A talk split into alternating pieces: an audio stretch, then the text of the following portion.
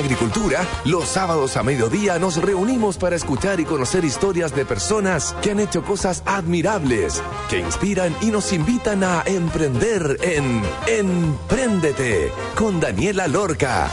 Daniela Lorca es emprendedora y fundadora del sitio web babytuto.com, líder en e-commerce. Empréndete es una presentación de Entel One de Entel Empresas. Personas que tienen la oportunidad de ahorrar y poder pensar qué hacer con esos ahorros, la industria del real estate ha liderado por años una inversión segura y en muchos casos muy rentable. Pero ¿dónde elegir un departamento? ¿Cómo hacerlo? ¿Qué información tengo que tener? Etcétera. ¿Y qué pasa si es que no tengo el pie? Pero sí una capacidad de ahorro de 200 mil pesos mensuales. ¿Cómo pueden ayudarme a tener el pie y así acceder a una propiedad? La búsqueda de tu inmueble no tiene por qué ser una actividad tediosa. Capitalizar me ofrece su plataforma virtual que pone a disposición las mejores oportunidades de inversión. Es una empresa que trabaja hace más de ocho años con el modelo de broker inmobiliarios para la compra de departamentos de inversión. ¿Cómo lo hacen? ¿Cómo les ha ido? ¿Y cómo nació esta idea que ayuda a cambiar los hábitos de ahorro de miles de clientes? Es lo que sabremos hoy con Gabriel Cid, el cofundador de Capitalizarme. Bienvenido Gabriel a Emprendete. ¿Cómo estás? Muy bien, feliz de estar en el programa. Me encanta hablar de emprendimiento. Buenísimo. Oye Gabriel, cuéntanos para las personas que no te conocen, quién eres y cómo llegaste a formar Capitalizarme. ¿Cómo te inspiraste? ¿De dónde te inspiraste? ¿De, dónde salió? Sí, ¿de dónde salió? Mira, primero que nada, soy Gabriel Cid, soy, estoy casado, tengo una hermosa, preciosa y maravillosa mujer que me, vayan, me apañan todo. Ser emprendedor es, es todo terreno y tengo cuatro hijos, lo cual le pone un poquito de condimento. Eh, soy de Coquimbo, lo cual es otro condimento que a mí me encanta ser de región. Ser de región es otro desafío. Ajá, Está todo muy concentrado en, en, en Chile y en el año 2010 yo me quise meter en tecnología y entendía que desde Coquimbo, desde La Serena, no, no iba a ser muy, muy fácil. Me vine a Santiago, ya había vivido en Santiago antes, ahí fue donde conocí a mi esposa y me vine a meterme en el mundo y que estaban haciendo con Startup Chile. Fundé Capitalizarme el 2013, a finales de 2013. Venía de, de otra startup que estaba muriendo. Normalmente eh, uno uno intenta y a veces resulta y a veces no resulta. Y no depende mucho a veces de uno mismo. Uno puede destinar todo su corazón, todo su esfuerzo, todo su tiempo, energía, profesionalismo y no resultan las cosas. Entonces mi anterior startup está muriendo y yo estaba en el mundo inmobiliario y me dieron un consejo una vez.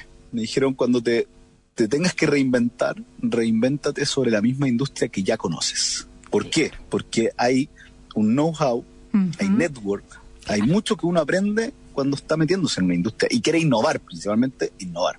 Entonces, pivoteé sobre el, mundo inmobiliario y, en qué me inspiré. Yo siempre cuento que me tenía que reinventar, pues. entonces reinventar es un proceso de, de análisis, un proceso creativo, es un proceso de búsqueda de oportunidad. Entonces, me tocó buscar mucho en TechCrunch, que para los que no lo conocen, es el blog de innovación y tecnología más importante del mundo, y tiene un buscador súper sencillo. Entonces tú pones real estate en inglés, porque el, blog está en inglés, y te aparece todo lo que está pasando en real estate en el mundo, en el mundo inmobiliario. Y estaban haciendo el crowdfunding de real estate que se aprobaba en, ese, en esos años, 2013, con la ley Jobs, que aprobaba varias cosas que permitían que el mundo de Internet y la tecnología fuera más rápido. Entonces, se me ocurrió hacer un crowdfunding inmobiliario. Dije, tremenda idea, la copio, porque ya estaban varios saliendo en Estados Unidos en el mundo tecnológico de innovación siempre cuando sale algo bueno, todos lo quieren copiar en todo el mundo. se, crearon más de 1.500 plataformas de crowdfunding inmobiliario para que la gente pudiera invertir en el real estate de forma atomizada. Y al día de hoy, cinco sobreviven. Entonces, yo recuerdo que dije, voy a crear un crowdfunding para Latinoamérica y gracias a Dios tengo buenos mentores, buenos amigos en el mundo TIC y me dicen no hay leyes en Latinoamérica, es muy diferente a Estados Unidos, así que no, no le dis por ese lado.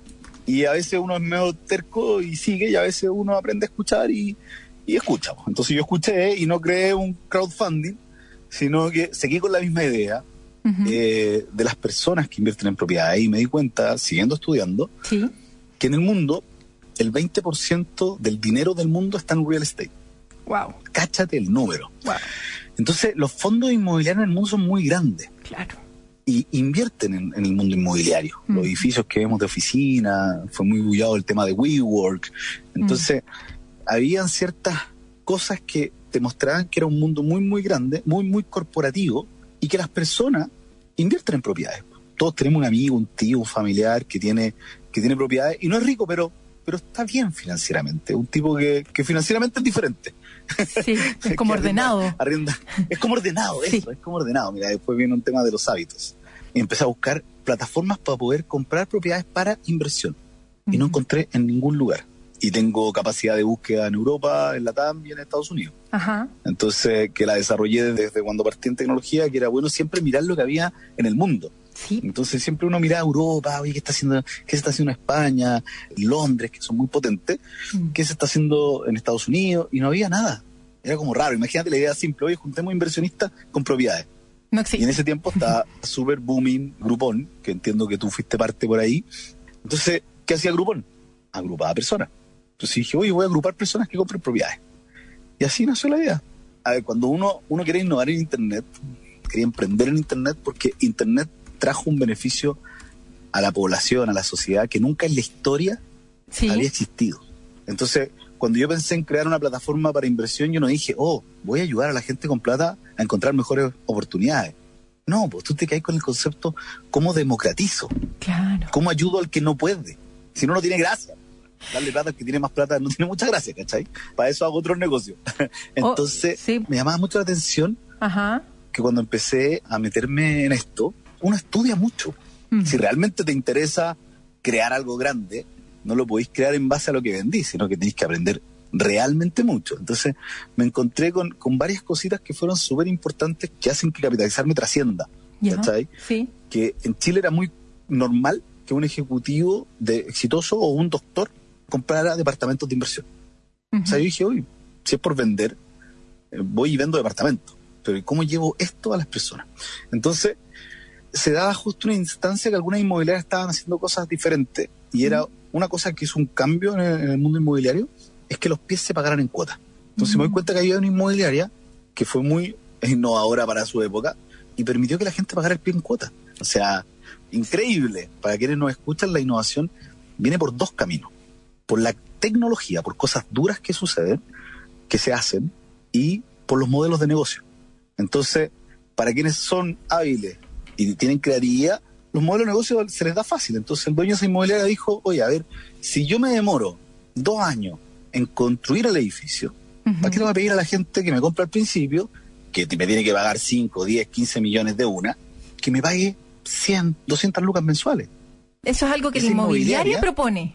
Que la inmobiliaria hizo, una inmobiliaria en el año hizo. 2012, Claro. ¿cachai? Sí. Entonces, había mucha gente que invertía, y en esta inmobiliaria en específico había más gente que invertía. Mm. Entonces, yo siempre digo, yo no inventé nada. Si lo único que hice fue crear una página web y aprovecharme de Facebook. Fuimos los primeros en hacer publicidad en Facebook relacionado al mundo inmobiliario. Entonces, nadie sabía hacer campaña en Facebook en esa época. Claro. Era muy divertido mirar para atrás y ver ahora que si yo te digo, Dani, ¿te querés comprar una propiedad? Y tú decís, sí, estoy pagando el pie en cuota. Ya la compré y estoy pagando el pie en cuota. Porque hoy día es, es un commodity, es, es algo normal en todo Chile. O sea, te das cuenta que al final lo creó alguien, yo lo apalanqué, lo masifiqué, y esa masificación trajo que nosotros evangelizábamos muchas inmobiliarias y les decíamos, mira, si haces esto, que otro hizo que le va muy bien, también te va a ir bien a ti. Y era muy sencillo, o sea, al final la inmobiliaria puede dar ese beneficio de pagar el pie en cuota y no le afectaba ahí mucho el negocio, son negocios súper grandes. Una duda, con respecto a, a esto que se les ocurrió a, a la inmobiliaria, ¿fue medio impulsado como por ustedes, por capitalizarme, por ti? No, ¿O- no, No, fue algo no. que nació de parte de ellos Por- como por- una oportunidad en de el fondo. ellos y yo lo encontré en mi proceso de research, de, Claro. de investigación. Por eso trato de transmitir, porque esto llega a gente que quiere emprender, o Sí. gente que está emprendiendo, o gente que anda con el bichito. Sí. Entonces a veces estáis buscando la genialidad y la genialidad la encontráis de hacer las cosas una y otra vez. Mm. Yo me tengo que haber leído, no sé, te lo puedo llevar a horas, semanas de real estate, Mm. semanas. Aprendí cómo se invertía, cómo invertía, que era un fondo institucional. ¿Cachai? Empecé a conocer términos que nunca había escuchado, que es cap rate, rentabilidad. Ah, y una cuestión súper simple encontré en este research, me di cuenta matemáticamente que el arriendo pagaba el dividendo. Ah, churra, esta cuestión se paga sola, entonces ahí creamos el concepto, se paga solo. O sea, creas un activo, creas un patrimonio en tu vida y se paga solo. Eran cosas que, claro. pero, nacían de la investigación, entonces hay que investigar mucho. Esta cuestión de, de que las cosas nacen de la, de la evolución, que nacen instantánea, puta, yo discrepo harto de eso. Y también crearon el concepto de broker. Vamos a estar hablando acerca de eso. Pero ya, entonces tú dijiste, oye, está esta oportunidad de poder pagar el pie en cuotas, eh, democratizar de alguna manera la inversión en real estate sin tener que tener un pie muy alto, ya que está esta inmobiliaria muy visionaria que da esta posibilidad a las personas. Entonces, uno, las dos piezas a través de una muy buena página web y empiezo a meterme en el mundo del marketing digital, que en esa época estamos completamente de acuerdo, hace ocho años éramos los pioneros haciendo algo relacionado con nuestras industrias. En esa época se pagaban centavos. Sí, centavos, no, exactamente. No se pagaban dólares, se pagaban centavos. Era tan barato Facebook, hoy día es tan caro y con mucha experiencia y mucha educación acerca de nuestros mercados. ¿Cómo fue el proceso de la primera venta? ¿A quién se lo vendiste? ¿A un amigo, un familiar o a alguien completamente ajeno a ti? Porque me imagino que para poder venderlo y aprender del proceso, tú fuiste el que participaste y fuiste el protagonista, ¿o no? Exacto. Aparte de, ¿cómo lo explico? Cuando yo quería emprender en tecnología, no quería hacer un negocio. Yo quería hacer una gran compañía. Eh, es totalmente diferente. Cuando viene alguien hoy día a preguntarme algo, yo le digo, ¿qué quieres hacer? No, quiero hacer esto, pero ¿por qué lo quería hacer? Mm. ¿Cachai? ¿Dónde querís llegar? Le pongo una línea de tiempo, le digo, ¿dónde querés estar en tres, en cinco años? Súper fácil. Está en tu cabeza. ¿Qué quería hacer? Entonces, yo no quería hacer un negocio. Entonces necesitaba encontrar algo que escalara. El concepto escalar es que crezca rápido para los oyentes. Entonces, para que escale uno tiene que buscar cosas que funcionen y que sean sistematizables. ¿ya? Y uno eso no lo hace, la metodología o lo que nos enseñan es que eso uno no lo hace encerrado en una oficina. Mm. Uno lo hace con patitas en la calle. ¿ya? Entonces, cuando alguien quiere emprender y se quiere arrendar una oficina y quiera pensar que desde la oficina va a lograr todo, no, pues uno tiene que ir a escuchar a sus clientes, venderle el producto. Entonces yo comencé, mi primera clienta se llama Sandra Saavedra. Ya. Todavía sigue siendo clienta nuestra, no ha comprado más departamentos y me la refirió mi cuñada. Entonces, porque, ¿qué hice? Le empecé a mandar mensaje a todos mis amigos. Claro. Eh, eh, eh, entonces, cuando uno quiere vender, adivina quién tienes que venderle, a tu familia y a tu amigo. Sí. Al tiro. Sí. Si, no le vendía a tu familia y a tu amigo, ¿por qué te va a comprar un tercero? Entonces, pasó que, ¿cómo son esto? Que le dije a mi cuñado. Ajá. Y mi cuñada tenía una jefa y la jefa le interesó. Y no sé, la primera venta la cerré en la primera semana. ¿Y sabéis qué pasó, Dani? Sí que hice plata la primera semana. ¿Vos caché lo que es hacer plata en un negocio en una semana? No, no. Fue como... Me costó siete años. Por eso te digo, ¿cachai? Es muy difícil hacer plata. Sí. En los negocios las ideas son buenas, pero yo siempre digo, ¿facturaste? Y todo, sí, sí, sí, ¿cobraste? No, no, no. Porque cuando uno factura te pagan a 60 días. Entonces, ah, a mí me pasó que... Tú decís como en el recibir la plata al final. Sí, pues si al final nosotros como emprendedores sabemos que, que nos pega el flujo de caja. Sí. La plata que uno tiene en la cuenta. Entonces, como yo ya venía del otro emprendimiento donde, donde me había pegado en la caja, yo había levantado 500 mil dólares, o sea, en esa época, no sé, estamos hablando de 250 millones de pesos, más o menos, harta plata, y la quemé toda. Entonces me quedó un poco que me pude reinventar con capitalizarme, pero que había aprendido que hay que cuidar la caja y hay que hacer negocios que hagan caja. Entonces, el modelo nació primero cobrándole a las personas. Entonces, como yo le cobré a mi primera clienta, hice plata al tiro. Entonces dije, wow, acá hay algo que puede ser muy potente. Pero también entendía que era mi primera experiencia y que si esto crecía, como es un beneficio a la sociedad, un beneficio a las personas, las personas no deberían pagar, sino que debiese pagar la inmobiliaria. Pero en, esos años la inmobiliaria no existía que pagaran por una venta, porque ellos tenían una sala de venta y por ahí vendían. No se vende por internet. Oye, Gabriel, muy, muy eh, está muy buena la entrevista. Quiero seguir hablando y profundizando acerca del modelo de negocio de manera pero Don me está diciendo que nos tenemos que ir a un corte comercial, así que les voy a contar que la forma de trabajar cambió. Conoce Entel One, la nueva solución tecnológica de Entel Empresas que te dará la movilidad para atender tus negocios desde cualquier lugar y dispositivo. Conoce más en entel.cl slash empresas. Porque detrás de cada producto o servicio que entregan las pymes se esconde un valor diferente, uno que mueve al país, uno que genera oportunidades para todo su entorno. Por eso, cuando es pyme, tiene otro valor y en BCI lo seguirá apoyando. BCI, ahora más que nunca, seamos diferentes. Vamos a escuchar una canción, Open the Gate. Qué emoción cuando uno abre ese departamento propio o la inversión. Open the Gate de No Doubt. Y ya estaremos de vuelta entonces con Gabriel Cid, el cofundador de Capitalizarme. Vamos y volvemos.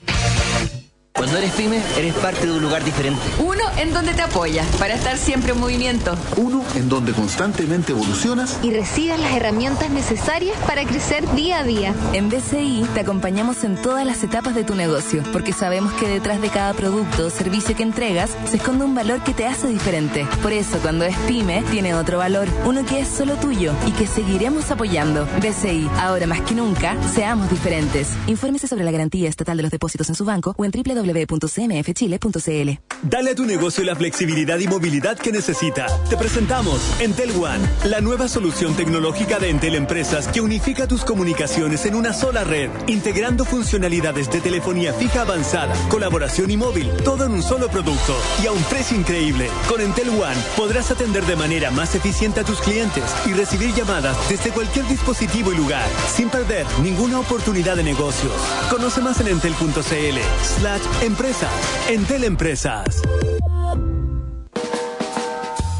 En agricultura es Emprendete con Daniela Lorca.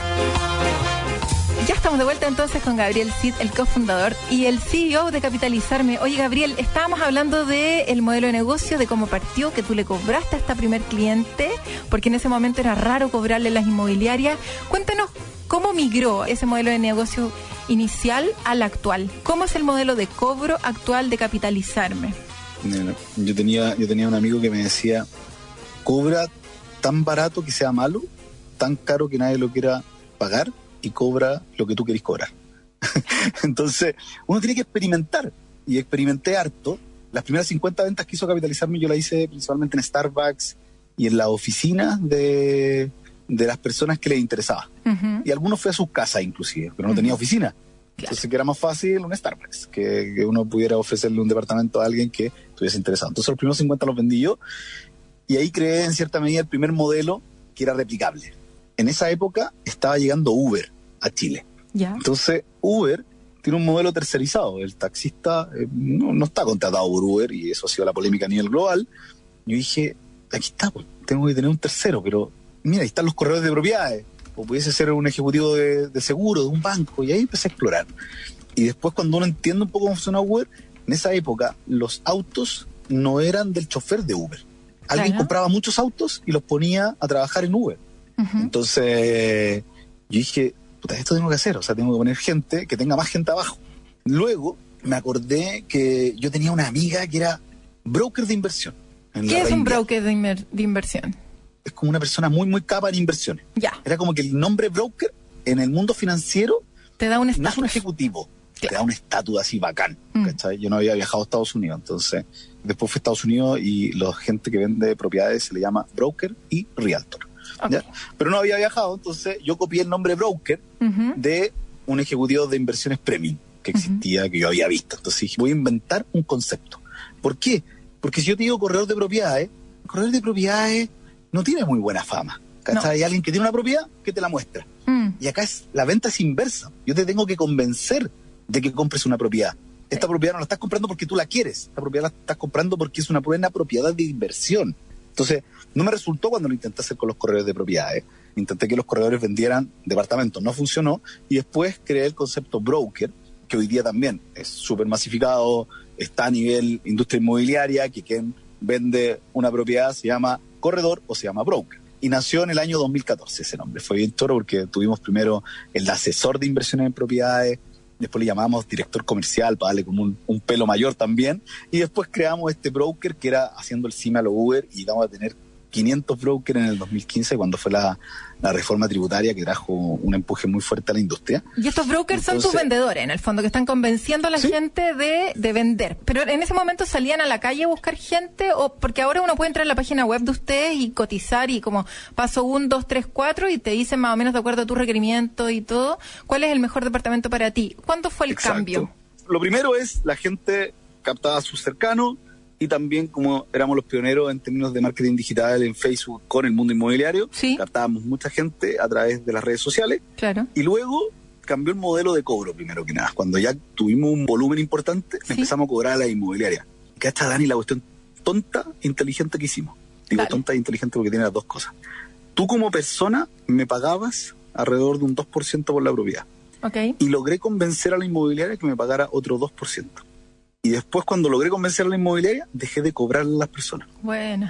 Pero ¿Y, eso y le subiste. ¿Y le subiste a cuatro a la inmobiliaria? No, ¿Le mantuviste? no, porque ya era suficiente. claro, está bien. Entonces... Tenía eh, volumen cuando- ya. Cuando uno sabe dónde quiere llegar, hay cosas que tenéis que sacrificar. Y hay muchas personas que no están dispuestas a sacrificar. Mm. Entonces, cuando alguien te dice, no, pues tenés que sacrificar tu ingreso, Mm. porque nosotros podíamos haber seguido cobrando a las personas. Claro. Pero no era pero tu propósito. no pero no era el propósito, decimos no hacerlo porque eso nos da, yo le digo el grito, que es la campaña publicitaria, que es que nosotros no te cobramos. Nice. ¿cachai? En Estados Unidos, de esto, no, no pagan los, los compradores, paga solamente el que vende. Entonces, le cobra las dos partes, pero paga el que vende, no el comprador. Entonces, el modelo cambió Ya, en el sentido de cobro, ya las personas dejaron de, de pagar, sí. eh, les empezamos a cobrar a la inmobiliaria, Ajá. y este concepto de ser más una plataforma, o sea, uno como, como emprendedor más, más web, Sí. lo que tú quieres construir no es una empresa de venta, sino que busca construir un espacio donde la gente compre y venda en cierta medida, donde nosotros tenemos los brokers que atienden a nuestros clientes y en cierta medida hemos movido a un modelo de marketplace. Nosotros fuimos los primeros en llevar esto a la web, habían otros asesores en esa época que ayudaban a las personas a invertir que no tenían páginas web Hay ciertas irregularidades, no, no sé si irregularidades, irregularidades, asimetrías de información en, en el mundo inmobiliario que permiten que personas puedan comprar varios departamentos al mismo tiempo, que yo no estoy muy de acuerdo, porque se sobreendeudan, y también temas de bono pie, que significa que las personas no ponen todo el pie que tienen que poner, sino que le dan un sobrevalor a las propiedades, y eso no se comunicaba mucho, hoy día es súper abierto, nosotros hemos hemos hecho un, un movimiento en cierta medida, somos súper fuertes en redes sociales, Francisco Ackerman, que es mi socio en TikTok, tiene 140 mil seguidores, Wow. nosotros como Capitalizarme hacemos webinars todos los días, porque lo más importante, Dani, es educar a la gente, porque si la gente no se educa financieramente, aunque sea un buen producto de inversión, sea históricamente la mejor inversión, una propiedad, si las personas no se educan, que tienen que cuidar sus finanzas personales, esto puede terminar realmente muy mal, porque tú tomaste una deuda para que para mejorar tu patrimonio, pero hay que pagar esa deuda. Entonces la gente tiene que primero aprender. Nosotros tenemos mucha publicidad y Francisco, que es mi socio, está todos los días en todas las redes sociales y con un nivel de alcance impresionante. Y hemos logrado de verdad llegar, yo creo que más de un millón de personas en el año pasado, en términos de alcance. Así que eso es como el cambio del modelo de pasar de ser un vendedor en un Starbucks a tener hoy día un marketplace que operan más de mil brokers. Tenemos, es divertido. Día Te iba a preguntar, eso, aterricemos los números. ¿Cuántas personas han comprado a través de Capitalizarme? Hemos vendido más de 7.000 departamentos con más de 4.300 clientes. ¿Cuál es el tipo de inmueble que más se repite, el más popular? ¿En qué comuna? ¿Y un, dormitorio, un, baño, un baño en precios menor a 2.500 UF. Perfecto. Hemos lanzado más de 800 millones de dólares. Claro. Transacción. como son cifras grandes de las propiedades, se mueve mucho, se mueve mucho. el año pasado pues, un hito, un hito súper grande abrimos el marketplace a nuestros competidores y a corredores de propiedades como Rimax, que tenemos una alianza con ellos, y nuestro marketplace superó los más de mil brokers que operan en él. Y lo más como potente cuando uno genera una propuesta de valor tan fuerte es que nuestros competidores empezaron a trabajar con nosotros. Tenemos muy buena relación con muchos de nuestros competidores y como nosotros tenemos un gran volumen de departamentos, porque tenemos más de 50 proyectos inmobiliarios en Santiago, para ellos es mucho más cómodo trabajar con nuestros proyectos que ir ellos a negociar con la inmobiliaria. Claro, se cuelgan de Entonces, al abrirnos a nuestros competidores, inmediatamente comenzamos a vender mucho más. Vino el retiro, retiros de 10% que la gente pudo hacer. Muchas de las personas compraron muchos autos, el mundo del auto se acabó, y también compraron muchos departamentos. Y nos llevó a convertirnos por primera vez en la historia, no siendo inmobiliaria, en los mayores vendedores en unidades y esta industria también se habla de UEFs. Entonces somos los más grandes en venta de departamentos, tomando el 8% del mercado de departamentos en Santiago. Eso es, es, un número muy, muy grande a nivel, a nivel de esta industria, que es una industria súper atomizada. Seguro que sí. De hecho, el 2020 la industria cayó un 40%, pero usted fue un año bueno, crecieron un 30% debido a que ya estaban arriba, ya estaban digitalizados, ya estaban con su página web en donde las personas ya no tenían que ir a ver un departamento si es que querían comprar un, inmueble como inversión, sino que podían hacer a través de capitalizarme. Dijiste que querías crecer en Santiago y pasar de ese 8%, eh, leí por ahí, a un 20% del mercado. Quieren hacer un aumento capital, quieren expandirse a Colombia, quieren expandirse a México y consolidar Perú. Esos son los próximos pasos. Cuéntanos en 30 segundos acerca de eso y recuérdanos por favor la página web para que todas nuestras personas puedan invertir, leer su bonita historia e inspirarse con tu historia, Gabriel Cid, de Capitalizarme. Bueno, crecer un 20% tiene el fin de impactar en la sociedad. Ya hemos llegado a miles de personas que le cambiamos los hábitos, los hábitos de ahorro, y al cambiar los hábitos de ahorro son personas que van a seguir ahorrando, que van a seguir invirtiendo, van a seguir aprendiendo y el llevar un emprendimiento, una innovación que crece en Chile, que toma una posición muy grande a nivel de Chile. Nosotros ya estamos en Perú, yo estuve en Estados Unidos viviendo tres años y no me fue muy bien, tuve que volver y volver no significa estar abatido, sino todo lo contrario. Vengo con mucha energía de, lo que significa la TAN. Eh, había mirado México y Colombia, que son mercados muy similares al chileno, en donde los créditos hipotecarios y las personas invirtiendo en departamentos en ciudades como Medellín, como Bogotá, como Ciudad de México, como Monterrey, ya, ya existe. Pero no existe todavía la plataforma que los ayude a poder simplificar ese proceso de inversión. Así que se viene muy entretenido este 2021. Claro que sí, un muy buen año para hacerlo en esta, la era de Acuario. Página web, por favor, para irnos entonces al siguiente bloque. Dejamos a todos invitados a que puedan ingresar a capitalizarme.com y que comiencen a educarse para poder convertirse en un inversionista inmobiliario. Claro que sí. Oye, Gabriel, muchísimas gracias. Fue como una clase de emprendimiento con muchos datos. Me respondiste varias de las preguntas que ya tenía preparadas, así que muy linda la historia. Me encantó el propósito, esto de democratizar eh, la posibilidad de invertir a todas las personas. Muy visionario, obviamente, en esa época. Así que te felicito, espero que les vaya súper bien con Colombia, México y que puedan seguir consolidando Perú. Y buena suerte con el aumento de capital, que yo tengo varios ahí en la mochila. Así que cualquier cosa estamos hablando, ya quedamos en contacto. ya, muchas gracias, de verdad, muy entretenido. Como te dije, muy poca entrevista porque mi foco está puesto en la empresa, en mi tiempo está llegado ahí, pero qué rico en verdad poder compartir contigo, te admiro mucho, eres una tremenda emprendedora, una tremenda mamá, supe que fuiste el año pasado creo, o hace dos años, así que más, más admirable aún. Bueno. Eh, Así que de verdad un gusto conocerte y bueno, estemos en contacto. Obvio que sí, muchas gracias Gabriel. Un abrazo. Oye, nos vamos a ir al tercer bloque. Antes de irnos al tercer bloque, les voy a contar que redefine la forma de trabajar con la movilidad que tu negocio necesita. Conoce en One la nueva solución tecnológica que le permitirá a tu negocio, sin importar su tamaño, disfrutar de los beneficios de la telefonía móvil y las funciones avanzadas de telefonía fija. Todo en un solo producto y a un precio increíble. Conoce más en entel.cl slash empresas. Cuando es pyme todo tiene otro valor, el valor de mover el país, de generar oportunidades, porque detrás de cada producto o servicio se esconde un valor diferente. BCI, ahora más que nunca, seamos diferentes. Y esta semana también tendremos a estos invitados sorpresa de Entel que nos van a estar conversando y vamos a estar hablando acerca de un producto en especial. Vamos a estar hablando acerca de Entel One, que hemos estado mencionando últimamente acá en Emprendete. Hoy día tenemos a Tristán Riquelme, el gerente de marketing y productos de Entel Empresas. Y vamos a estar preguntándole acerca de qué es lo que es Entel One. ¿Cómo estás? Bienvenido, Tristán. Hola, Dani. Muy bien. ¿Y tú? Muchas gracias por la invitación. No, muchas gracias a ti. Oye, Tristán, cuéntanos, por favor, para todos los emprendedores, personas que tienen pymes, empresas, chiquititas, micro, medianas, grandes y todos los auditores, ¿en qué se vería beneficiada una pyme o un emprendimiento con una solución como esta? ¿O esto está solamente pensado para grandes empresas con muchos empleados? Es una súper buena pregunta. Es verdad que todavía no se conoce mucho porque es un producto nuevo que está recién en lanzamiento.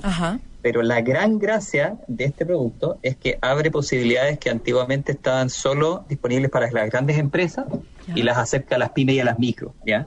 Y tiene una cachada de features y de, atributos bien importantes que hacen sentido en distintos casos de uso. Pero déjame ir contándote de a poquito de qué se trata y, y un poco ahí vamos a discutir de los casos de uso de los distintos negocios. Lo primero es que este es un producto que tiene funcionalidades de telefonía avanzada.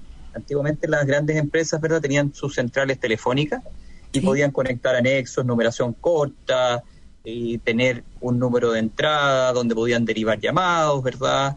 Tenían asistentes que podían tomar llamados, líneas en espera, etcétera, y para eso tenían que invertir. Entonces, el primer gran cambio es que las empresas ahora ya no tienen que invertir. Esto la inversión la hace Entel inicialmente en sus plataformas, en su data center, y esto se entrega como un servicio, as a service, ¿ya? Entonces ahí hay un cambio de, paradigma bien, bien importante porque estas centrales eran caras, entonces solamente eran accesibles para las empresas grandes. Segundo, con este producto integramos eh, las redes de telefonía móvil y fija de las empresas.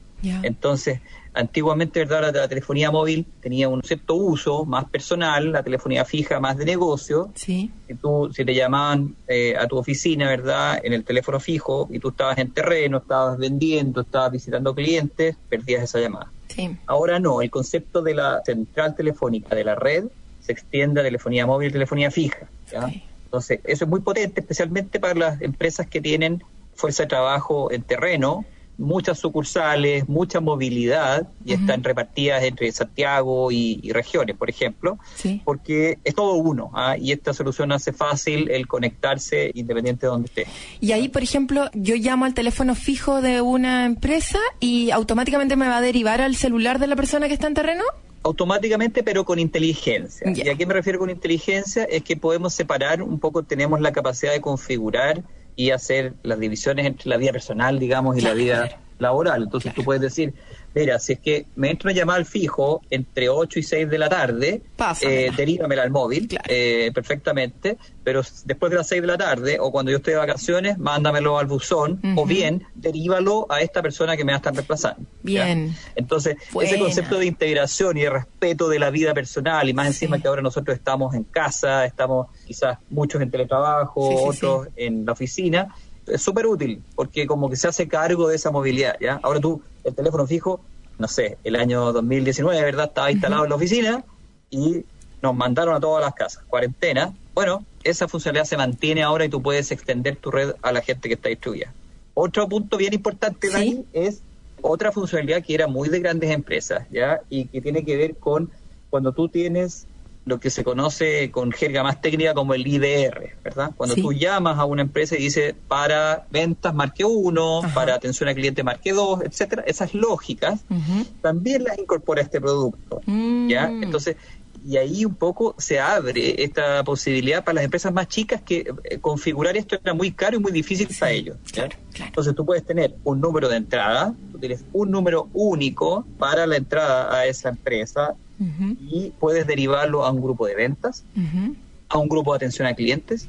Incluso puedes desplegar una funcionalidad un poquito más avanzada que es, imagínate que tú tienes cuatro agentes de atención al cliente, o dos, o tres, ¿Cómo haces quién toma la llamada? Bueno, esa lógica está incorporada acá. Tú tienes un grupo de captura, que le llamamos, donde tú dices, estos cuatro números telefónicos están asociados a atención al cliente. Entonces, cuando esté, esté disponible, le va a sonar el teléfono. Si no está disponible, pasa, al siguiente o se va turnando. ¿Y te fijas? Entonces ahí tú acercas esa funcionalidad que le da un sentido profesional a la empresa y un sentido de calidad de cara a los clientes a una microempresa, a una pyme que antes no lo tenía. ¡Wow! Oye, buenísimo en Teluán. Me quedan más atributos todavía. Ah, ya, dale, dale, dale. Claro, la parte de la telefonía, eh, sin duda quizás es lo más disruptivo, ¿eh? y donde tú aquí no necesitas tener un teléfono físico. Claro, y quedó muy claro con los ejemplos. Tienes el anexo, ¿verdad? Que se te integra a tu red de telefonía móvil si es que tú lo, lo quisieras hacer. Sí. O bien podrías tener estas apps o clientes que te permiten contactar tu teléfono a través de tu computador, a través de tu tablet, a través de tu teléfono móvil. Bien eso te puedes llevar, digamos, te acompaña, ¿ya? Sobre esta capa de telefonía ponemos una capa de colaboración. Y que colaboración también significa muchas cosas distintas para distintos perfiles de empresa. En el caso de las empresas más grandes, colaboración es mucho intraempresa, entre los empleados, reuniones, videoconferencias, ¿verdad?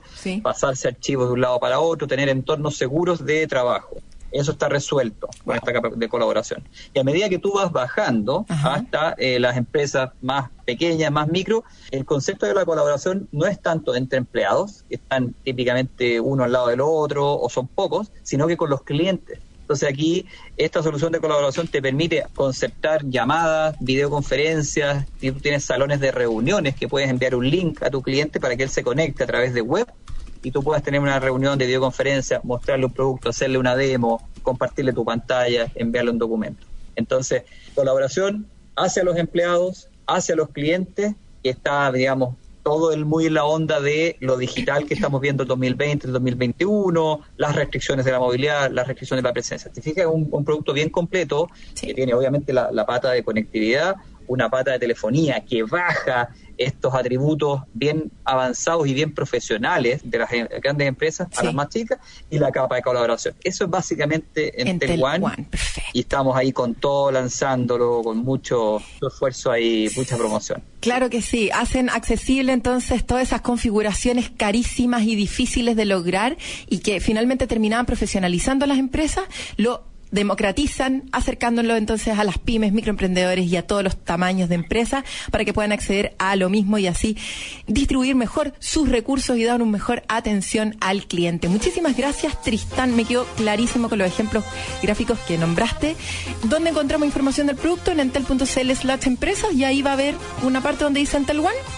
Exacto, un banner ahí, se meten y están todas las configuraciones, aprovechen porque estamos en un periodo promocional y eh, echándole para adelante con este lanzamiento, con todo. Mucha suerte con eso, nos estamos viendo y quedan todos invitados, obviamente, los auditores a entrar en enten.cl slash empresas y buscar la información acerca de Entel One y tener todas las maravillas que acabamos de hablar con Tristán Riquelme, su gerente de marketing y productos de Entel Empresas. Muchas gracias, Tristán, que esté bien. Chao, chao. Chao. Thank you. Dale a tu negocio la flexibilidad y movilidad que necesita. Te presentamos Entel One, la nueva solución tecnológica de Entel Empresas que unifica tus comunicaciones en una sola red, integrando funcionalidades de telefonía fija avanzada, colaboración y móvil, todo en un solo producto y a un precio increíble. Con Entel One podrás atender de manera más eficiente a tus clientes y recibir llamadas desde cualquier dispositivo y lugar, sin perder ninguna oportunidad de negocios. Conoce más en entel.cl slash empresas. Entel Empresas. En agricultura es Empréndete con Daniela Lorca. Ya estamos de vuelta entonces en nuestro tercer bloque con nuestra queridísima, adorada y muy seguida Paulina Barahona. ¿Cómo están? Hola a todos, ¿cómo están? Aquí estamos. Ojalá que estén todos muy bien.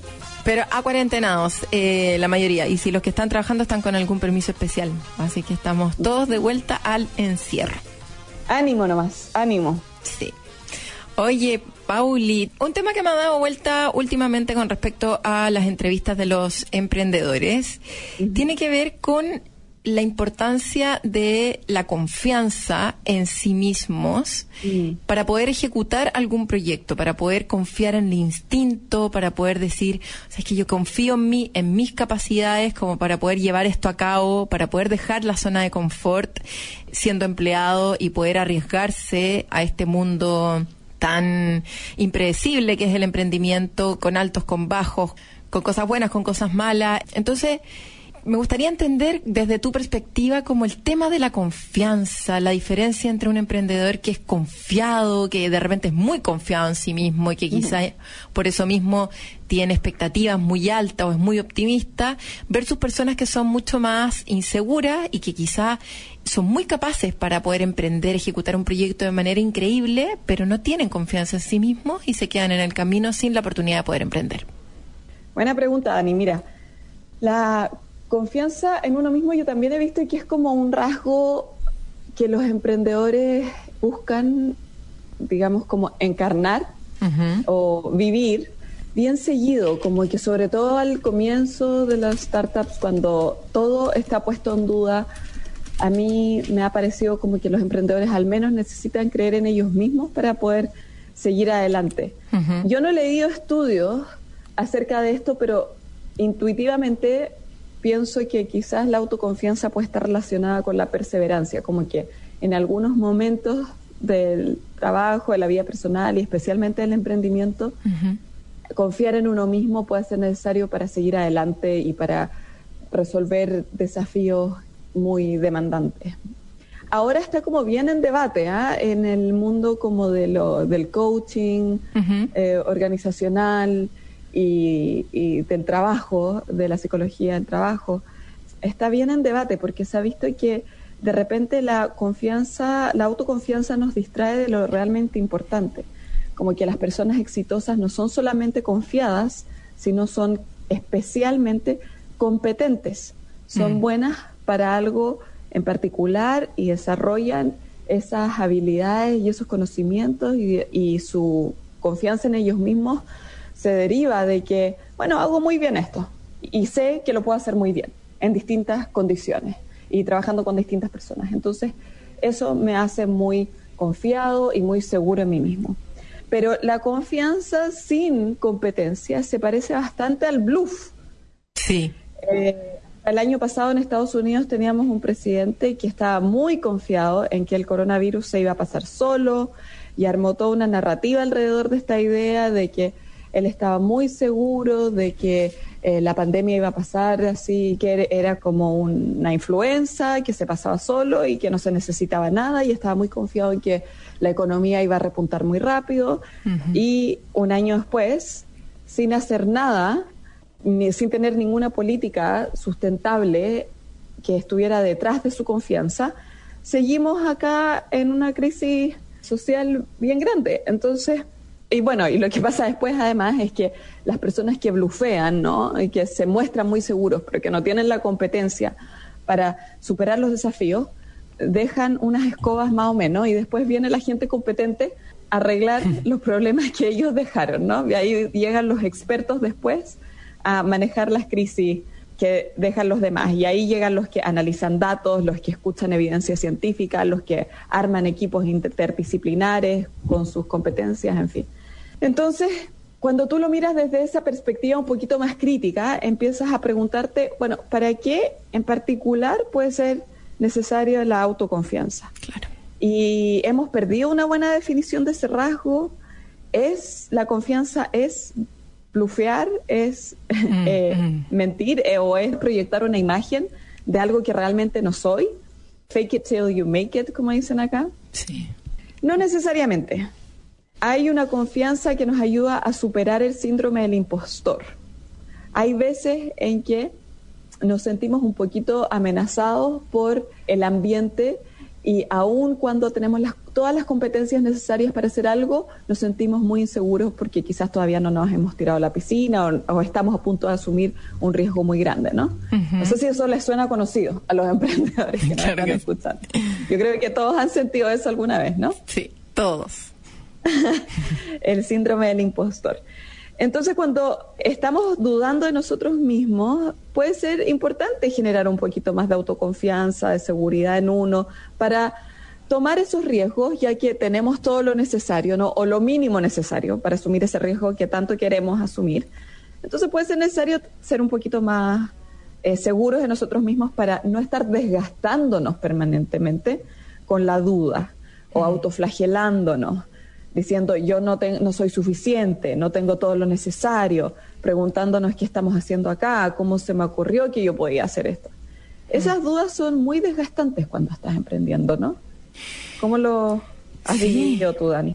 Yo en general me considero como bien confiada en mí misma, pero ahora que te escucho, conociendo varias personas a mi alrededor, personas muy, muy, muy competentes de repente que no tienen la seguridad en sí mismos y que por culpa de eso se cortan. O una muy buena negociación comercial, por ejemplo, de repente una negociación comercial dura, con muchos datos, muy dura, donde la contraparte es muy complicada y cosas de ese tipo, de repente la persona es muy competente, sabe todo, pero se empieza como a, apagar, como que tú sabís mm. que eh, ante un momento de estrés o de, no zona de confort como sola esa persona con un computador redactando un paper o redactando el análisis de algo y lo ponís frente a otra persona que tiene una personalidad más fuerte o que en el fondo eh, te ponen un tema que uno no estaba preparada lo suficientemente, se van apacando, apacando, apacando. ¿Y cuántas personas les ha pasado eso en el momento de levantar capital? En el momento de una negociación importante con los primeros clientes, en el momento de incluso contratar a alguien.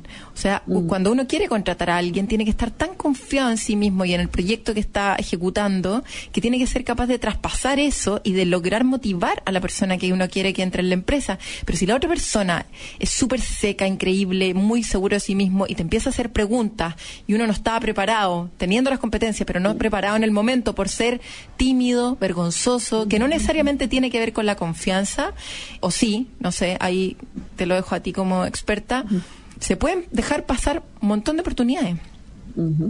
Exactamente, exactamente. Ahí yo creo que viene entra el rol de la confianza en uno mismo, como tú dices, ¿no? Cuando tú tienes las competencias y estás en un desafío en particular y necesitas creer en ti mismo para poder transmitir eso mm. a los demás. ¿Y cómo acerca de tu proyecto? Pauli, ¿cómo se puede trabajar eso? ¿Cómo uno puede trabajar el creer creerse el cuento cuando realmente hay cómo creérselo justamente para no evitar este este bluff, para no caer en, pura activa y armar un, personaje impostor? ¿Cómo de acuerdo a las reales capacidades, eh, a lo que realmente uno puede hacer, ¿Qué debiéramos hacer esas personas que no tenemos o que no tienen tanta confianza en sí, en sí mismos? ¿Cuál es el ejercicio? ¿Qué, hay que hacer? Eso vamos a hablar la próxima semana, ah, porque vamos a dar mucha como información bien concreta acerca de eso, pero para introducirlos a ese tema les puedo contar que eh, yo creo que la aproximación tradicional es como, ok, ¿qué cambio yo? Pero lo que hemos visto en realidad es que necesitamos cambiar una manera de relacionarnos no ah. tiene que ver solamente como con conductas personales, mm. sino que tiene que ver más como con las relaciones y el ambiente de trabajo que cultivamos. Y te voy a dar una, un ejemplo. Hay grupos de personas que se benefician más del cultivo de la autoconfianza que otros. En Estados Unidos, por ejemplo, vemos que en las interacciones sociales los hombres blancos de mediana edad raramente tienen que justificar sus opiniones. Y estoy hablando de, ojo, opiniones, no de ideas basadas en conocimiento o en evidencia. Entonces, cuando un hombre blanco de mediana edad da una opinión, nadie lo cuestiona. Pero cuando hay expertos que tienen otras identidades, como por ejemplo personas de otros géneros o de otras razas o de otras edades, más jóvenes, por ejemplo, mujeres o viejos que ya están retirados, qué sé yo. Claro. Esas personas sí están permanentemente interpelados y deben dar como evidencia su expertise. No sé si a ti te ha pasado, ¿no? Como emprendedora, que a los emprendedores de otras identidades, de otros géneros, no se pueden hablar de opiniones así como al voleo, ¿no? Y la Dani Lorca, que es la seca de Baby Tuto, es como, pero ¿por qué tú opinas eso? ¿Pero por qué me estás diciendo eso? Pero, pero ¿y de dónde viene esa opinión? ¿Ah? ¿Te ha pasado eso? Cientos de veces, sobre todo aquí. Todos los días. Todos los días.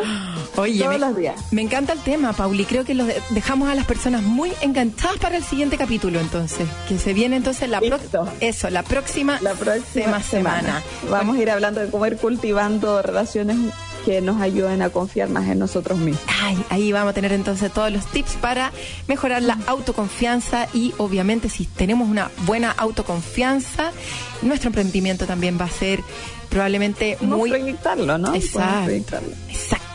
Podemos proyectarlo a nuestros emprendimientos. Muchísimas gracias como siempre, Paulina Barahona. Eh, Un gusto, que estén muy bien. Tú igual, nos vemos la próxima semana. Y todos los auditores que están escuchándonos acá en Emprendete, los dejamos invitados a descargar el podcast entrando en radioagricultura.cl y volver a escuchar el programa de hoy. Nos vemos la próxima semana. Que estén bien. Un abrazo. Chao. En Agricultura fue Empréndete con Daniela Lorca. Historias de personas que han hecho cosas admirables, que inspiran y nos invitan a emprender. Empréndete es una presentación de Redefine tu forma de trabajar con Entel One.